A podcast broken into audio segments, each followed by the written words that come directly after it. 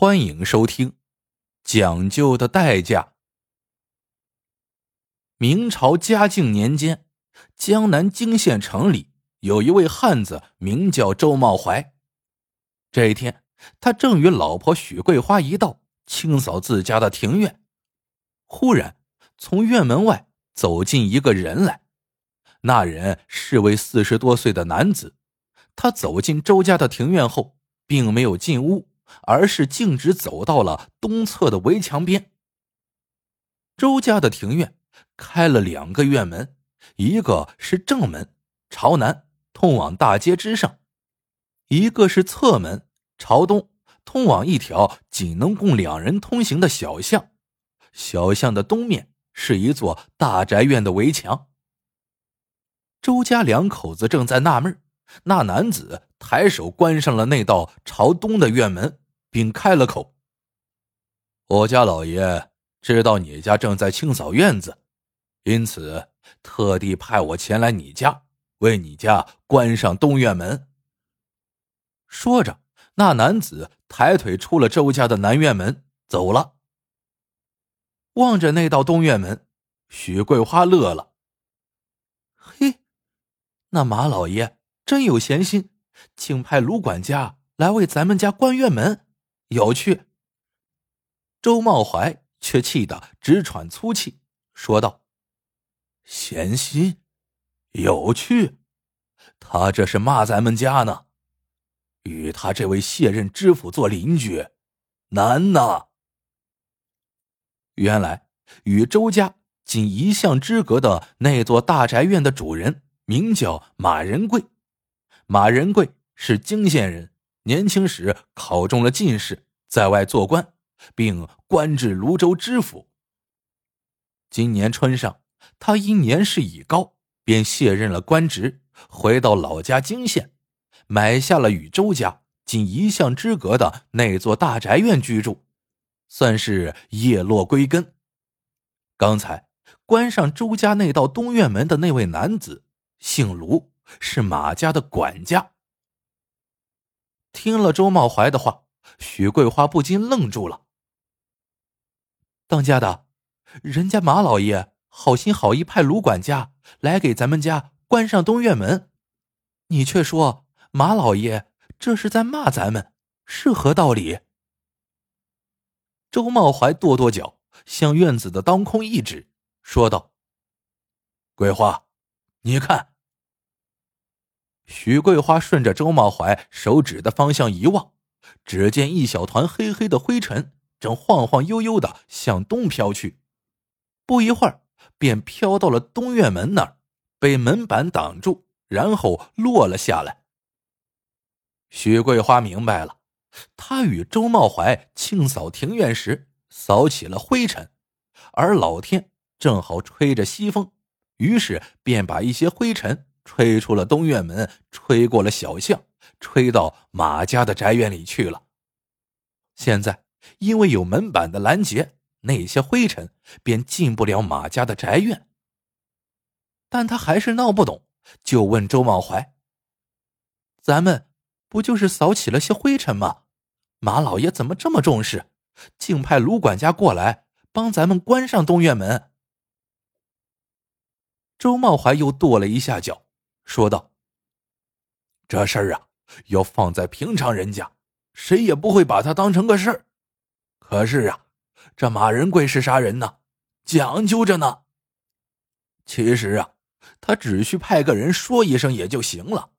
可他呀，却偏偏派卢管家亲手给咱们家关上东院门，这是明着不说，暗地里却数落咱们家。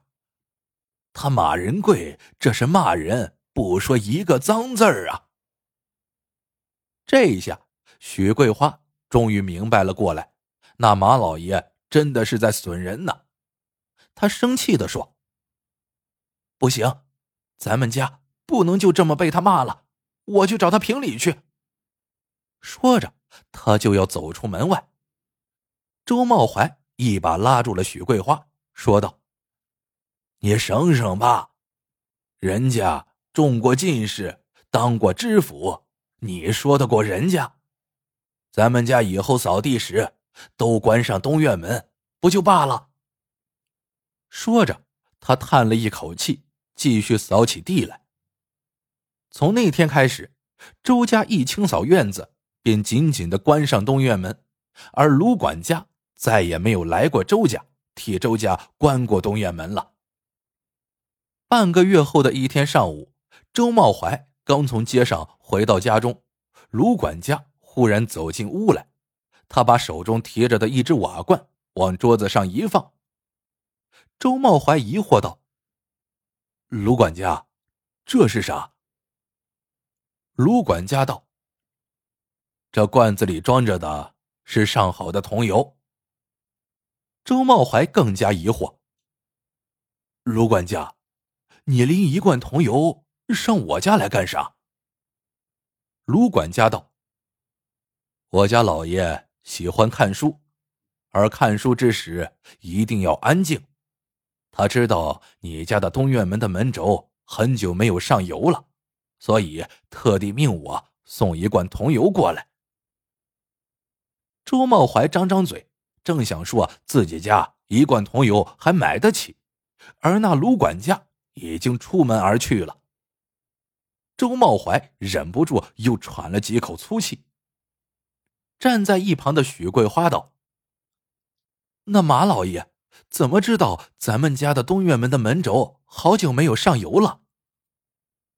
周茂怀拍了一下桌子，说道：“门轴没上油，开门、关门之时就会发出吱吱呀呀的摩擦声响，一定是咱们家东院门的门轴弄出的响声传进了马仁贵的耳朵里。”于是，他就派卢管家给咱们家送来了这一罐桐油，其用意无外乎是让咱们家赶快给门轴上油，千万不要再吵着他马仁贵了。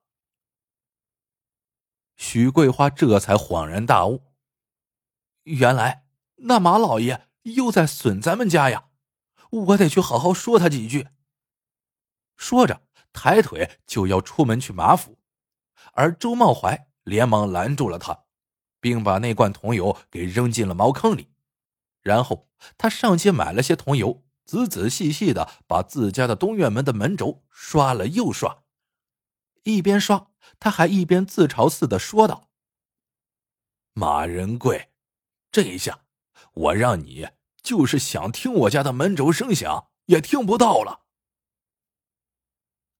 周茂怀的父亲八十多岁，一个月后。周父无疾而终，周茂怀怀着悲痛为父亲办起了丧事。泾县当地有个风俗，家里的老人过世后，一定要在外门之上贴上用白纸黑墨写成的丧联，以示哀悼。现在周父过世，周家当然要在院门之上贴上丧联。就在周茂怀准备请位老秀才。来他家书写丧联之时，卢管家忽然走进门来，拿起周家早已准备好的毛笔，蘸满了周家早已磨好的黑墨，在周家早已裁好的白纸上写起了丧联。不一会儿，卢管家写好了一副丧联。周茂怀一看，见卢管家的字写的真不错，丧联写的意思也对，于是。便让人把那副丧联贴在了南院门上，然后他转过身来去看卢管家书写的第二副丧联，不料却见卢管家已经放下了笔。周茂怀诧异道：“卢管家，你咋不写了？”卢管家回答道：“我家老爷特地让我捎话给你，丧联。”只要贴在南院门上就行了，至于那道侧院门、东院门，不贴也未尝不可。我家老爷可不想夜里睡不着觉啊。周茂怀顿时明白了过来，那道东院门对着马家的府邸，如果贴上丧联，马仁贵便会因此认为对他马家不吉利，他会因此而睡不着觉。于是便派卢管家过来写丧联，并且只写一幅，让周家在东院门上贴不成丧联。说完话后，卢管家离开了周家。许桂花气冲冲的对周茂怀道：“当家的，咱们请人再写一副丧联，贴在东院门上吧。”周茂怀长叹了一口气道：“写两遍丧联，多不吉利呀。再说，卢管家已经为咱们家写了丧联，别人哪会愿意再写？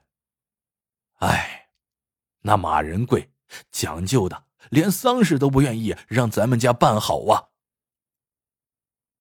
一道隔着小巷、对着马家宅院的小小的东院门，竟被马仁贵讲究了三回。周茂怀夫妻俩越想越生气，差点生出了搬家的想法。好在接下来的一个多月时间里，卢管家没来过周家，周茂怀夫妻俩心头里的气总算是慢慢的消了。这一天，周茂怀正在家里喝茶，串完门回来的许桂花对他说道：“不知为何，这些日子马府的大门一直未开，府内也未传出什么动静。”周茂怀想了想，说道：“也许是因为马仁贵不喜欢街上的喧闹声，所以关上了大门吧。”在随后的几天时间里。周茂怀每次经过马府门外，都要有意无意的望一眼大门，而奇怪的是，他没有看见马府的大门开过一次。徐桂花让他进马府一趟，看看马府是不是出了什么意外。周茂怀却说道：“马仁贵那么讲究，我要是冒冒失失的去他的府上打扰了他。”他不知道又要派卢管家来咱们家做些啥事情呢。徐桂花听了这话，赶紧闭起了嘴巴。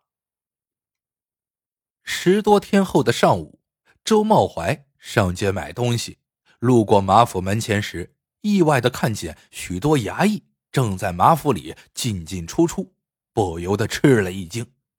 他向一位街坊一打听，这才得知，马家的另一位邻居。也注意到了马府的异常，但碍于马仁贵爱讲究的习惯，就一直没有前去马家探望。今天他实在忍不住了，便去县衙报了官。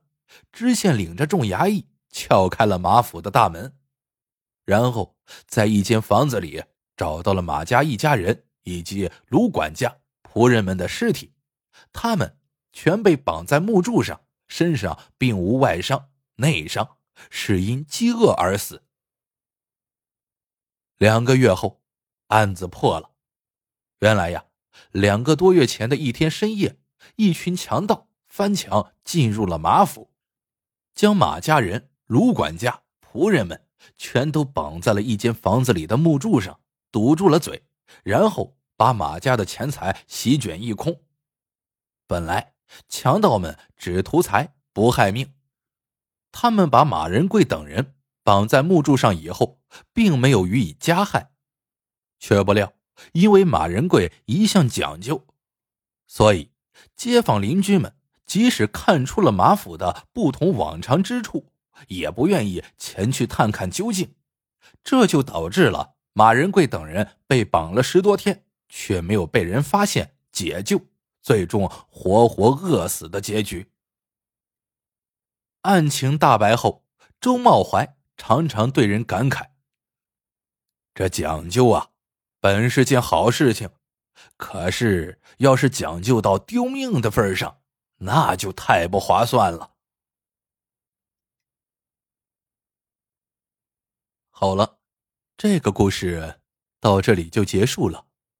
喜欢的朋友们记得点赞、评论、收藏，感谢您的收听。我们下个故事见。